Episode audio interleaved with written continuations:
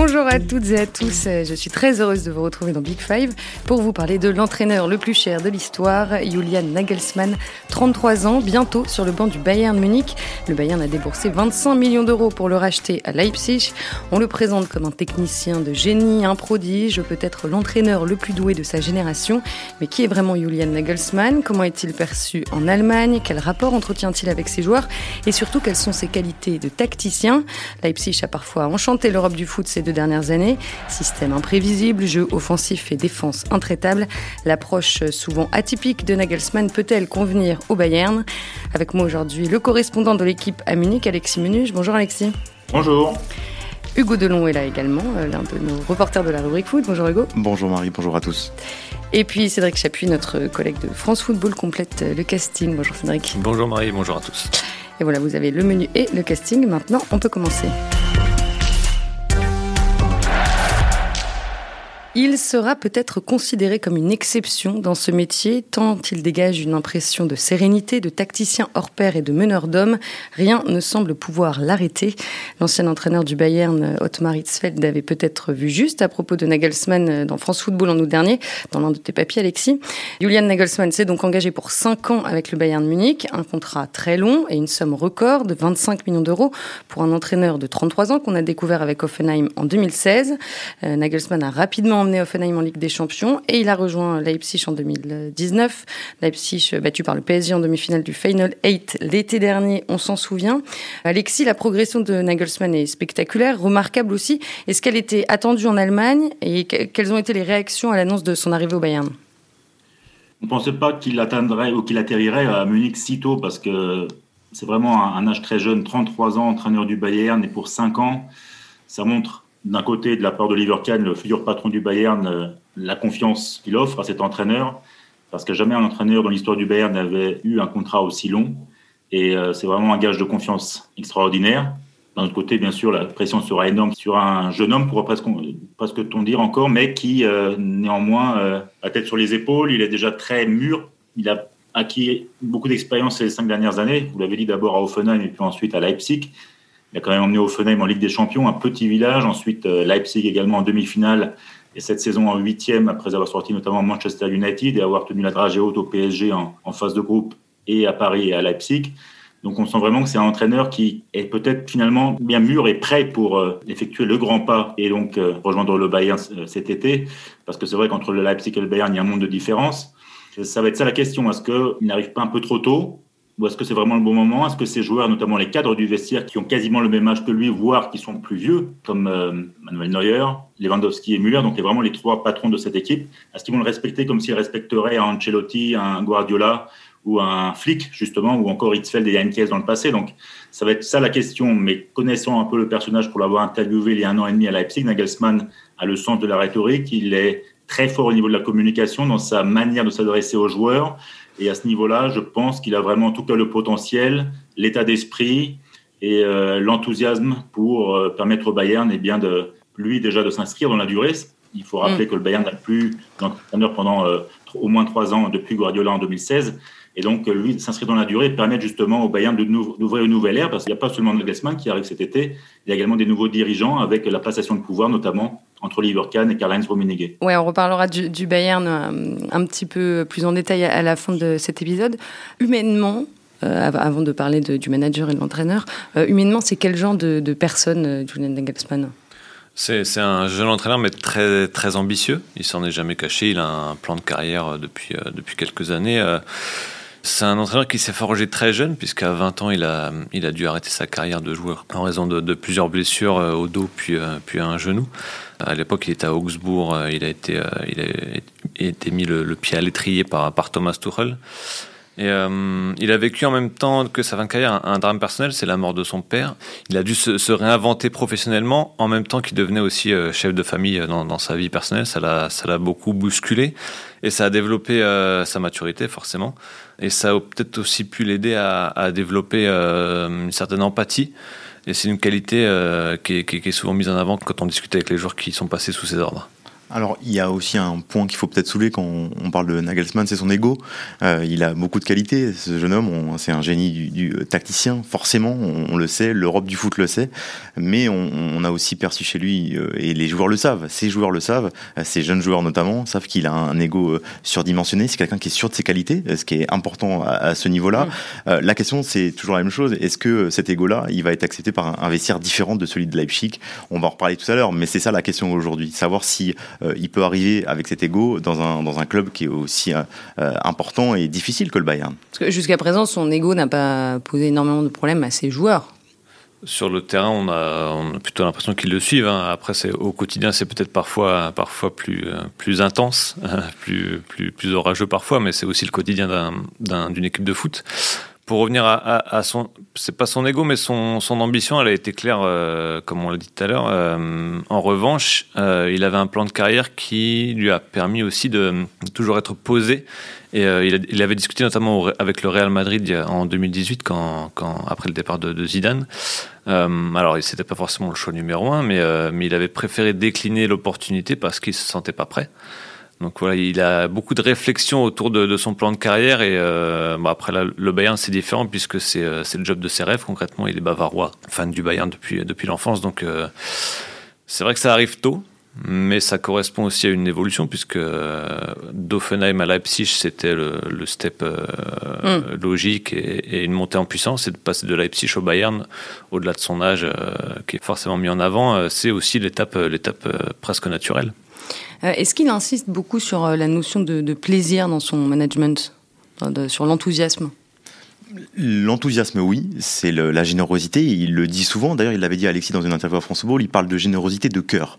Voilà, il attend de ces, joueurs qui, qui aillent chercher euh, un, un supplément d'âme. Donc oui, il fait appel à, ces qualités-là, à ces valeurs-là.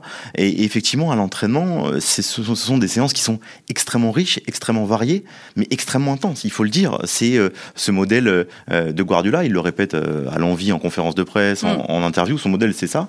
Et les séances, au-delà de leur richesse, la construction des séances c'est des, séances qui sont extrêmement denses sur le plan physique, indéniablement. Alexis, à quel point sa, jeunesse, enfin son âge de 33 ans, à quel point ça joue dans son euh, management au quotidien, dans le, rapport qu'il a avec ses joueurs? Oui, disons qu'il euh, essaie de trouver toujours le juste milieu, que ce soit euh, à Offenheim ou à Leipzig jusque-là. c'est d'être à la fois ami ou pote, mais en même temps qu'il y ait quand même cette distance entre l'entraîneur et, le joueur. C'est vrai qu'il a déjà eu des joueurs sous ses ordres qui étaient euh, plus vieux que lui, et à Leipzig, mais surtout à, à Hoffenheim. Et euh, donc, il faut tout de suite d'emblée euh, avoir suffisamment d'intelligence et de rigueur pour justement à ce niveau-là mettre certaines barrières. Et ça, il l'a toujours dit. C'est un peu la clé de son succès ou d'un éventuel échec. C'est de trouver le bon équilibre entre les deux. Jusque-là, il a bien réussi. Justement, au niveau de sa manière de s'adresser à ces hommes, il arrive toujours à les sublimer, à les transcender parce qu'il trouve toujours les, mots justes. Et à ce niveau-là, il montre à la fois qu'il est plein d'enthousiasme, plein de générosité, qui est notamment dû aussi à sa jeunesse parce qu'il adore ce métier, qu'il est encore frais et plein d'ambition et d'idées. D'un autre côté, il sait aussi qu'il faut à tout prix euh, toujours euh, garder une certaine distance et pour l'instant, ça lui a bien réussi. Mais à Munich, c'est sûr que ce sera à ce niveau-là tout autre test. Dans, son rapport aux, joueurs, il a, il a évolué notamment en termes de communication.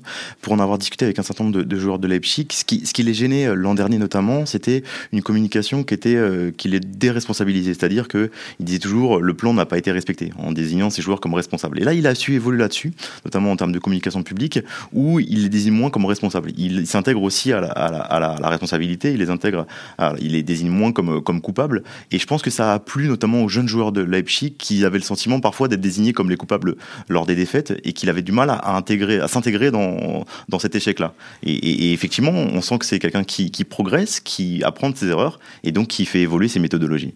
Alors certains de ces joueurs, tu parles de méthodologie, certains de ces joueurs euh, l'avaient surnommé l'entraîneur 4.0, euh, notamment à cause euh, de ses entraînements. Donc, par exemple, il a fait installer un écran géant à Offenheim pour travailler la tactique en direct. Cédric, en quoi est-ce qu'il est particulièrement novateur aussi juste dans sa mise en place d'entraînement? Alors, il, a une approche très scientifique en fait de, l'entraînement. il cherche toujours, il réfléchit énormément à la meilleure façon d'imprimer ses idées dans, la tête de ses joueurs. Alors il a aussi été aidé parce que les structures d'Offenheim et de Leipzig sont ultra modernes, très adaptées à, cette nouvelle approche, très très moderne. il, y a, cet écran géant qui a été installé euh, à côté du centre d'entraînement et, qui lui permet de, stopper l'entraînement à n'importe quel moment et de montrer à ses joueurs euh, directement ce qui va, ce qui ne va pas, les corriger, les orienter. Il utilise des drones aussi. Il a les drones voilà, pour filmer aussi. Il a toujours son iPad dans la main pour pouvoir euh, diffuser ce qu'il veut euh, sur l'écran géant et arrêter l'entraînement quand il le souhaite. Si on devait résumer euh, sa méthode, ce serait scientifique parce que c'est vraiment. il, réfléchit beaucoup à la répétition, à imprimer dans, dans la tête de ses joueurs beaucoup d'informations pour qu'une fois arrivé en match, ce soit quasiment naturel. Il préfère, comme le disait Hugo tout à l'heure, être très intense leur donner beaucoup, beaucoup d'informations euh, au quotidien. Il, disait dans une interview qu'il préfère euh, leur, faire, euh, leur faire travailler 10 exercices pour qu'ils en impriment 5, plutôt que leur en faire travailler 4 et qu'ils en impriment 2 ou 3 en fait. En fait, il ancre des mécanismes à l'entraînement. C'est-à-dire que c'est quelque chose qui est des circuits qui sont répétés encore et encore, des circuits de sortie de balle notamment. Et c'est des mécanismes. C'est-à-dire que c'est intellectuellement, ils doivent intégrer, comme le disait Cédric à l'instant, des mécanismes de pour remonter le ballon notamment, mais pas uniquement. et donc ça, ils vont le répéter 5 fois, 10 fois, 15 fois, un peu à la manière d'un comté, si vous voulez. Mm. Euh, dans, l'idée, euh, c'est faut que ça faut que ça soit intégré et que ça soit des, des mouvements coordonnés de manière quasi mécanique. Et, cette méthode-là est si différente de ce qui se peut, euh, peut se faire habituellement? C'est pas forcément différent de bah, Hugo parlait de Comté c'est un petit peu il y a, y, a, de ça son credo en fait au niveau du pressing c'est qu'il préfère forcer l'adversaire à faire une mauvaise passe plutôt qu'à aller gagner un duel parce que c'est moins énergivore et ça permet de se retrouver en, meilleure position pour, marquer, pour se créer une occasion de but euh, rapidement. tu parles de, de, tactique, donc enfin, évidemment, il a des principes euh, très marqués. Alexis, rapidement, si tu devais résumer euh, le style Nagelsmann à quelqu'un qui n'a jamais vu jouer ses équipes, qu'est-ce que tu lui dirais? En quelques mots, modernité, flexibilité, puis un côté imprévisible.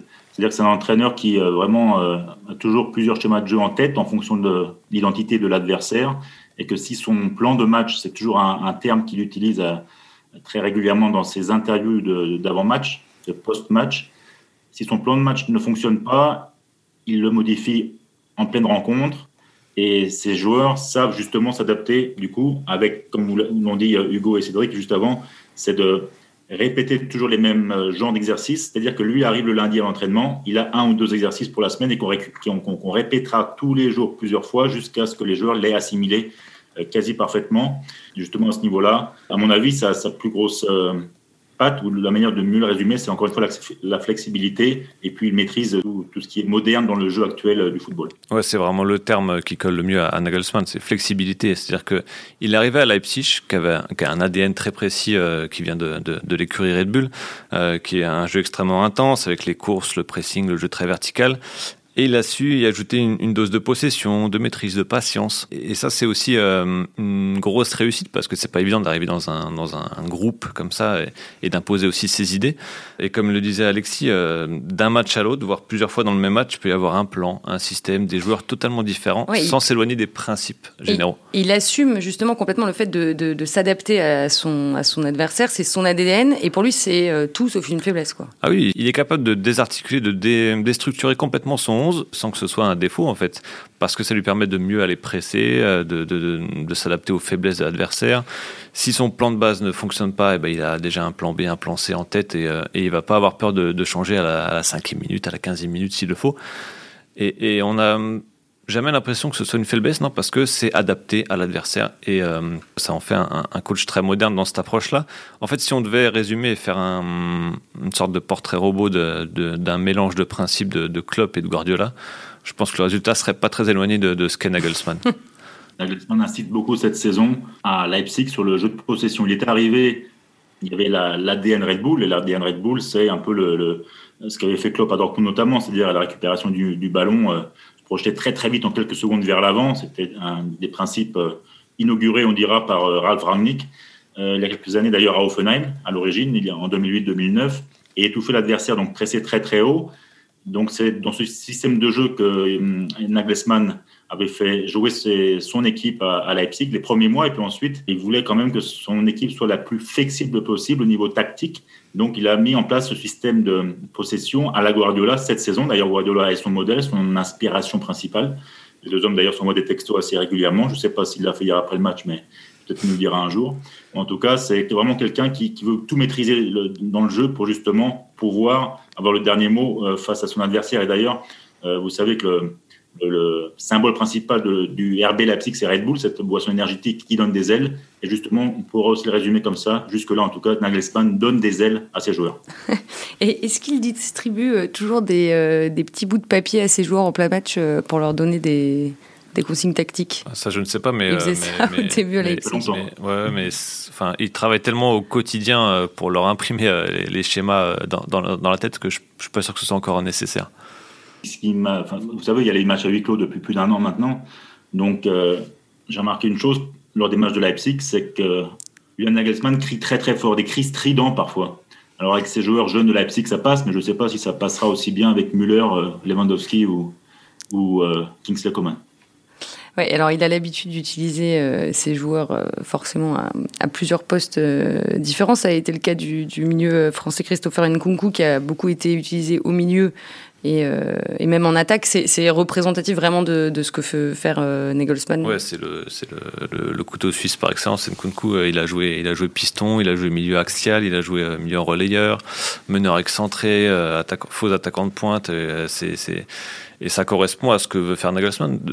Et ça sera un de ses défis aussi au Bayern, d'ailleurs, de, de trouver euh, ce genre de profil pour, euh, pour euh, garder sa flexibilité.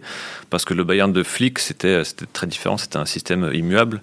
Alors la volonté d'imposer son jeu, comme, comme Nagelsmann sait le faire aussi, mais apporter cette touche d'ultra flexibilité, ça va être peut-être un de ses plus grands défis à Munich. Et cette flexibilité, Hugo, les, les, les joueurs l'acceptent, voire l'apprécient? Bah, c'est toujours la même chose. Quand on s'appelle euh, Konaté ou euh, Campbell ou Orban, peut-être qu'on l'accepte plus que quand on s'appelle Muller, Gnabry ou, euh, ou Sané.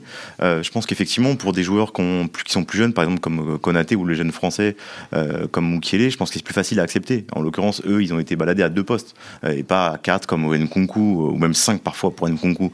donc je pense que c'est plus facile à, à, accepter à ce moment-là. Et ça te fait progresser, forcément, parce que tu développes beaucoup plus de qualité quand tu mm. es un samedi latéral droit et l'autre 6 euh, ou 8. Mais, mais c'est, je pense que c'est formateur pour des jeunes, euh, euh, des jeunes comme, comme Konaté ou Pamecano. Après, et, Alexis et Cédric l'ont dit, la grande question, c'est est-ce que, je vais caricaturer, mais est-ce que tu peux demander à Gnabry de jouer numéro 6 Moi, j'ai un doute vraiment. C'est pour caricaturer, c'est absurde, mais c'est pour l'idée. Mm. J'ai un doute sur le fait que le vestiaire bavarois accepte, accepte cette flexibilité et cette polyvalence qui est quasiment dans l'ADN de Nagelsmann. on verra ça euh, à l'automne prochain, je pense. Euh, un mot quand même sur, euh, sur la défense, qui était l'un des points forts de, enfin qui est l'un des points forts de, de Leipzig depuis depuis deux ans, enfin depuis que Nagelsmann est arrivé. C'était la deuxième meilleure défense de Bundesliga la saison dernière et de très loin la première cette saison. Seulement 25 buts encaissés en en 31 journées, donc c'est à peu près le même tempo que Manchester City ou, euh, ou l'Atlético, donc c'est pas mal. Euh, comment ça s'organise euh, derrière? Pourquoi, pourquoi Leipzig encaisse autant bah, aussi Ça vient aussi du fait que, que Leipzig ait beaucoup le ballon. c'est aussi un des, un des principes de base de, Guardiola, c'est que tant qu'on a le ballon, bah, l'adversaire ne l'a pas et ne peut donc pas marquer. Pour Leipzig, il y a, y a, y a cette idée aussi d'avoir un bloc très très haut. Donc dans ces cas-là, il faut avoir les profils de défenseurs adaptés et, il les a avec notamment euh, Upamecano et, Konaté qui sont qui sont euh, très forts pour gérer aussi la profondeur, euh, très forts au duel pour, gérer les 1 contre 1 et qui savent aussi parfaitement manier le ballon et, et déséquilibrer l'adversaire. Ils imposent la crainte chez l'adversaire, donc l'adversaire forcément va être un petit peu moins dangereux au cours d'un match. Alors la petite nuance par rapport à la défense, j'entends le côté solide, etc.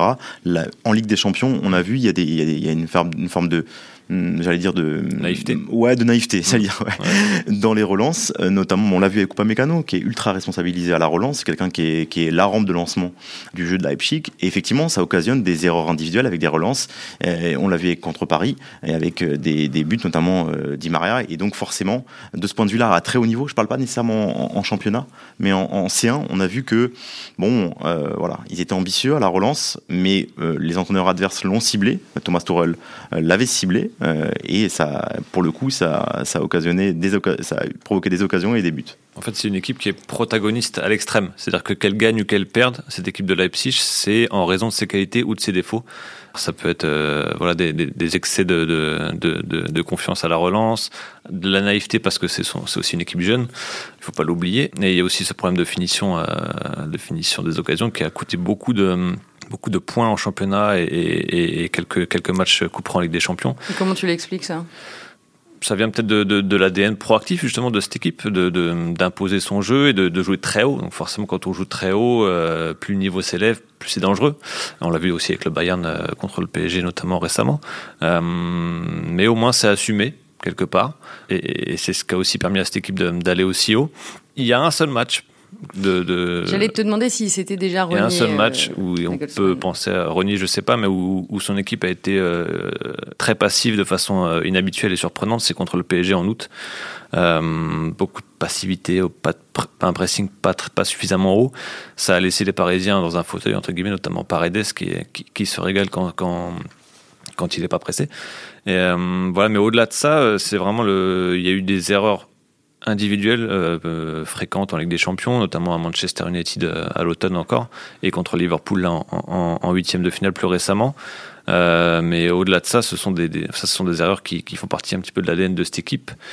Et sans doute qu'il aura moins de problèmes avec ça, avec ça au Bayern et encore moins de problèmes à la finition. Pour moi, contre Paris, c'est renié. Hein, pour un petit mm. aparté, sur contre Paris en août dernier, c'est renié ce soir-là. Et ces joueurs lui en ont voulu. Euh, ils, ont, ils avaient conscience du fait de ne pas avoir joué leur jeu ce soir-là. Euh, et ils ont beaucoup, beaucoup euh, pensé à ça dans les semaines suivantes. Donc, au-delà de notre impression à nous, qui est intéressante, mais mm. je pense que c'est l'impression des joueurs et, les plus, eux, ils ont eu l'impression de ne pas jouer leur jeu ce jour-là. Alexis Paradoxalement, oui, paradoxalement le meilleur match de Leipzig cette saison, c'est une défaite, et c'est face au PSG au Parc des Princes. Vous vous souvenez de ce match incroyable? Mm. Paris tremblait, c'était un match capital en vue de la qualification huitième de finale. Et Leipzig avait eu je ne sais plus combien d'occasions, mais vraiment franche, franche, franche. N'avait pas su euh, tromper euh, la défense parisienne, mais on nous demande encore comment. Et au niveau du pressing, c'était un match totalement différent parce que je pense qu'à ce niveau-là, euh, comme vous le disiez, Nagelsmann a insisté auprès de ses joueurs. Rappelez-vous, à Lisbonne en demi-finale, nous étions passés complètement à côté de notre sujet. Ce soir, je veux voir une autre attitude, notamment dans le pressing, dans l'agressivité. Son plan avait bien fonctionné malgré un, un, score final qui ne reflétait, mais alors pas du tout la physionomie du match. Ouais, c'était l'un des pires matchs euh, européens de l'histoire du PSG, je pense. Une faiblesse infinie. euh, Est-ce que... aussi, euh, messieurs, dames, c'est euh, on parle de la défense, c'est vrai que c'est la meilleure défense de Bundesliga et de loin, elle est bien meilleure que celle du Bayern de cette saison.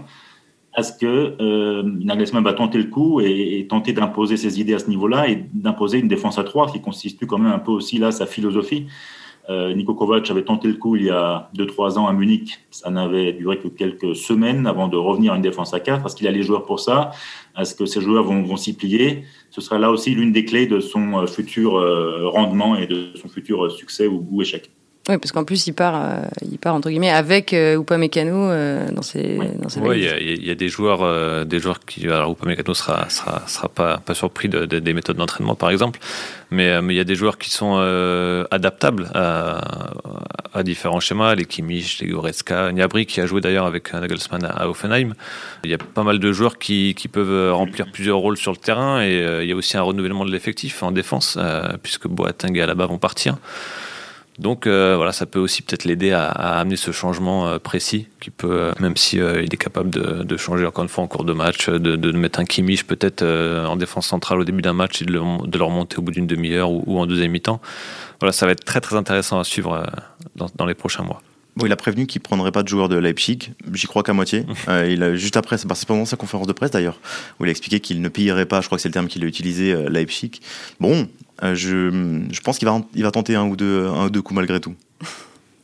Oui, mais ce ne sera pas pour cet été, hein, Hugo. Ça, c'est exclu. exclu Alors, ok. Euh, Alexis, euh, comment ont été menées les négociations pour faire venir Nagelsmann au Bayern Déjà, il faut, faut, faut, se demander comment il a pourquoi il atterrit maintenant ici. On sait que Hansi Flick, on pensait il y a encore 6 ou 8 mois, allait s'inscrire dans la durée. Hein. Il a quand même remporté 6 titres, bientôt 7 en moins d'un an. Il est entré dans l'histoire du, club. Euh, mais avec ces tensions euh, récurrentes avec son directeur sportif Hassan Selamizic, on savait que l'un des deux devait partir. Or, euh, Hansi Flick a pris les devants. il n'avait plus le soutien des dirigeants. il a manqué de, patience et puis en même temps, on sait que c'est quelqu'un qui ne va jamais au bout de ses contrats, donc ce n'était pas une grosse surprise. Et donc, assez rapidement, on va dire au début du printemps, Azan Salihamidzic a contacté Julian Nagelsmann, sachant que Nagelsmann et Upamecano ont la, le, même agent. Et lorsqu'il ah. a fallu négocier le contrat de Dupa euh, en début d'année, eh le, nom de Nagelsmann est déjà, euh, il a déjà été glissé euh, lors des réunions. Et Nagelsmann, et ça le Bayern le savait, c'est son rêve d'entraîner un jour le Bayern, c'était, puisqu'il l'est maintenant, ou bientôt. Et donc, c'est venu progressivement. Et lorsque les choses se sont accélérées, lorsque, après l'élimination Parc des Princes, il y a deux semaines, Flick a officiellement euh, annoncé qu'il souhaitait être libéré de ses deux dernières années de contrat, eh bien, Hassan Salihamidzic a pris le devant, il a négocié avec euh, Nagelsmann et son entourage. Et ensuite, pour la finalisation de son contrat, eh bien, c'est Oliver Kahn, donc le successeur de Rummenigge dans quelques semaines, qui est allé voir Leipzig pour justement eh bien, trouver un accord quant à une indemnité, puisque Nagelsmann avait encore un contrat de deux ans au RB. Et c'est ce qui fait que ça a donné 25 euh, millions d'euros. Et alors, il s'était fait construire une maison près de Munich euh, il y a, il quatre... pas fini. Ah, c'est pas fini. Bon, il avait ça, les travaux ont commencé il y a 4 ans, donc il avait déjà bien anticipé. Pour terminer, Cédric, euh, on a, on a parlé de Guardiola un petit peu tout à l'heure. Est-ce qu'on peut envisager le fait que Nagelsmann s'inscrive un peu dans cette lignée de Guardiola au Bayern? Est-ce qu'il va aussi faire de cette équipe son laboratoire? Il va forcément tenter des choses. Est-ce qu'il va être euh, dans l'ultra flexibilité comme à Leipzig? Sans doute un peu moins. Peut-être qu'aussi qu'il va être un petit peu plus diplomate. Euh, forcément, il faut qu'il s'adapte aussi euh, à l'effectif. C'est plus un effectif à développer, c'est un effectif pour gagner des titres. Et il connaît ce club très bien. C'est un supporter un, du Bayern. Un effectif et un club aussi, enfin une institution. Oui, voilà, c'est un entraîneur qui veut gagner au début de sa carrière d'entraîneur, il ne faisait pas de, la recherche de titres une, une, quête immédiate absolue. Là, il arrive dans un club, il le connaît très bien, euh, puisqu'il est, il est, fan du Bayern depuis, depuis l'enfance, qui veut toujours tout gagner, tout gagner, toujours, et avec la manière. Et euh, la difficulté, c'est qu'il arrive aussi après Hansi Flick, qui avait euh, redonné une identité proche de celle de Guardiola au Bayern, avec un bloc très haut, un pressing intense, une, identité offensive et, un allant offensif qu'on n'avait plus vu depuis, depuis un moment au Bayern. Il va falloir qu'il hum, trouve les, petits ajustements parce que l'effectif est à renouveler en partie. Euh, mais il y, a de, quoi faire beaucoup de choses. Ça va être une des principales, je pense, curiosités de la, saison prochaine euh, dans le foot européen en tout cas. On va, s'arrêter là, bah, messieurs. On a effectivement euh, de voir les premiers pas de Nagelsmann avec le Bayern de Munich. Merci à tous les trois, Cédric Chapuis, Hugo Delon et Alexis Menuge. Merci aussi à Antoine Bourlon pour la réalisation de cet épisode. Je vous retrouve la semaine prochaine pour débriefer la demi-finale retour du PSG face à Manchester City. Et d'ici là, vous pouvez euh, retrouver Big Five sur le site de l'équipe évidemment et aussi sur toutes les plateformes de podcast. À très vite.